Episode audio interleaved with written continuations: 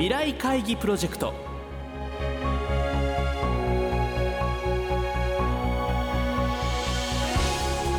この番組は「世界を変えよう」をキーワードに未来に向けたさまざまな課題を企業のトップが提示し皆さんと共に解決策を考える日本経済新聞未来面の紙面と連動したプロジェクトです。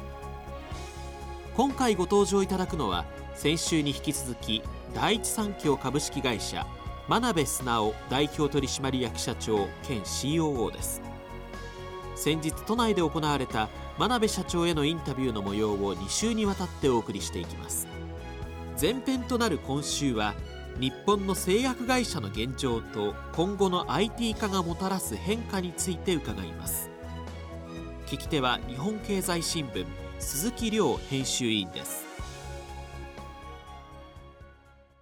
日本の製薬会社が世界でも誇れる部分とかですねここは強みだみたいなのって社長からご覧になると。研究者のサイエンスレベルっていうのは、うん。研究者の数は少ないですけど、えレベル自体はもうごしてやっていける能力があると思いますのでいろんな研究論文数含めて日本サイエンスレベルはもう一流だと思うので、ああ論文数は多いんですか日本でそれもやはりあの海外には少ないですよ。少ないですけど、レベルとしては。質が高いある程度のところまで来てて。あと思いますね、まあ、サイエンスあと技術レベルも高いと思いますのであとはまあちょっと研究費が圧倒的に少ないので。あそういう中でもまあ検討してるっていうことなんですか？そうだと思いますね。で日本はやっぱり自前っていうか自力で。まあ、もちろんあの共同研究であったりライセンスインであったりはもちろん考えますけど、ベースはいかに持ってるリソースをうまく使うかだと思いますけど、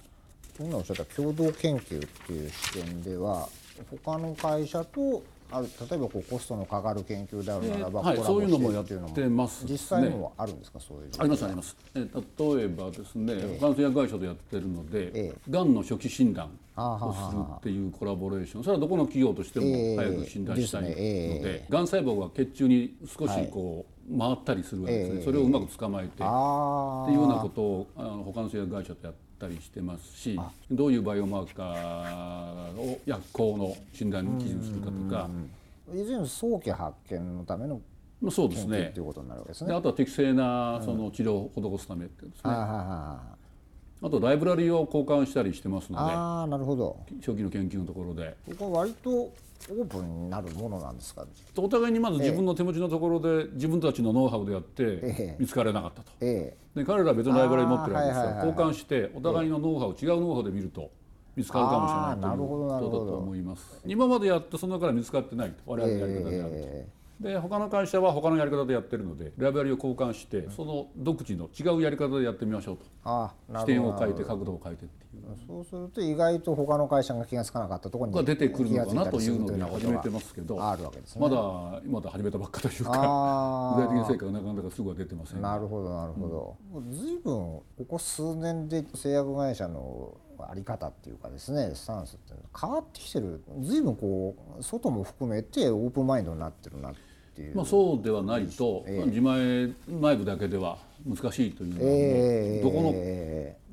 会社も思ってますし、大学の先生方も自分たちだけでは難しいところを製薬のノウハウを持った製薬企業とと思ってくださってて、それで広がってる感じですね。今の時代ですね、い、はい。わゆる IT の分野ですね、まあ、これを経営に意識しない経営者はまずいないという時代になったわけなんですけども、あの製薬会社の場合ですね特にその AI とかビッグデータの活用ですよね、まあこれが臨床実験なんかでもかなりはい有効じゃないかと思われるんですけど、御社の場合そのあたりはどんなふうに活用さえれてますか、ー、と例えば AI ですといろんなところで使えるなと思ってます、ええでまずは創薬の部分なんですけど、はい。積み重なったデータをもとにして、いろんなこう創薬のターゲットを見つけたりですね、ええ。プロジェクトを進捗させるかどうかっていう判断をしたり、あるいはバイオマーカー見つけたりっていうところに十分使えるので、え私どもも、えー IBM のワトソンというのを今試験的に使い始めてますので。まあ、創薬ではそういうことがありますし一方ですとその製品情報部っていうのがありまして、外部からのいろんなカスタマーからの問い合わせがあるんですね。あーはは要は逐一人が対応してるんですが、はいまあ、その辺もこう質問の内容を蓄積していったことにすることによって AI で十分対応できたらできるかなと思うところがありますし、まあ、営業のプロモーションにも使おうという動きがあっていろんな先生方に情報を共有するんですけど、ええこの時にも十分使えると。ええでいろんな場面で、まあ、AI は使えるのかなと思っています。実験なんかでもあれですか？もうこれはやんなくていい実験だとか、えー最近聞くのはあれですよね、えまあ、実験というか大腸がんの診断をえ AI の方が人よりも正しく大腸がんの病気が見つかるというのが出てますので画像の診断にも使えるんじゃないかと思いますね。画像を見てますとええ。少し突出したようなところとかええ。くぼんだところがあるわけですね。えそれを見てここに大腸がんがあるというのを見抜くわけですけど人は見逃すところまで今までの大腸がんの例を像として記憶させたのを蓄積していくと AI の方がミスが少ない。あこれ過去に大腸がんあったのと同じパターンだっていうような感じで AI が反応するわけですか、はい、ですから CT 画像もそうなるでしょうし、ええ。診断画像診断もそんな多分 AI のが、あそうですか、はい、であとはまあビッグデータも、ビッグデータの活用ですね。はい、うん、実際の診療のところで薬がどう使われてるかっていう、そのリアルワールドのデータっていうのは取れるんですね。ああなるほどなるほど。で僕らその治験だけですとある程度患者さん限られてるんですが、ええ。やっぱりそこで実際にえー上司後、まあ、何千で何万例になってくると、ええ。どういう使われ方が一番良くて、ええでどういう薬が一番望まれてるのかとかですね。あそういうのが分かってくるしであと市販後のデータでその安全性の情報を僕ら集めるんですけど、あええ。やはりビッグデータを集めた方がより正確でそりゃそうですね。より真のえ副作用の頻度であったりであと、実際の診療で欲しいものが分かればそれを創薬ターゲットに回してみたいですえね。ああそれは病院からもうオンラインみたいな形で、えー、と今一部使えるどんですがまだまだ十分には活用できてないと思います。はい、まずはその患者さんのデータですので、どういうふうに使えるかって制限があるんでしょうけど。なるほどなるほど。うん。まだまだそこのところうまくわ私のことも限って集めてってなかなか難しいとは思いますけど、臨床なんかの場合はそれ割と取りやすいんですかデータは？えー、と臨床であのもう政府主導でやってるミッドネットとかいうのがあるんですが、ええ。そういうやつを取れますけどまだ病院も限られててそんなにまだ広くはないので、あー。本当にそれが広がってですねである程度情報の患者のコンセンサスも取れて、うまく匿名でもっと広く使えれば良くなるまあとは思いますね。そうですね。個人情報はなくてもねそのデータそのものがあればいいわけですもんね、はい、ですからビッグデータももういろんな議論が進んでるんですけどもう今一歩ですね。今週は第一三共株式会社真鍋素直代表取締役社長兼 COO へのインタビューの模様をお送りしました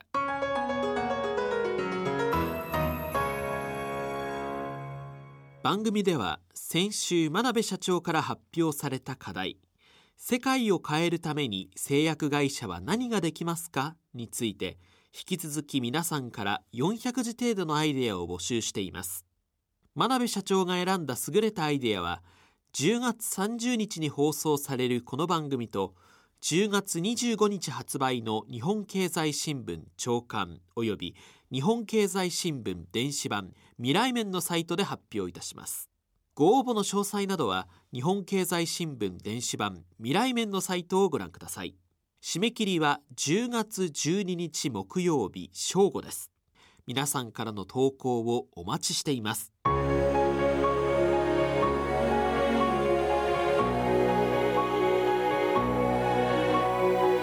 未来会議プロジェクト。来週は第一三共真鍋社長へのインタビュー後編をお送りします。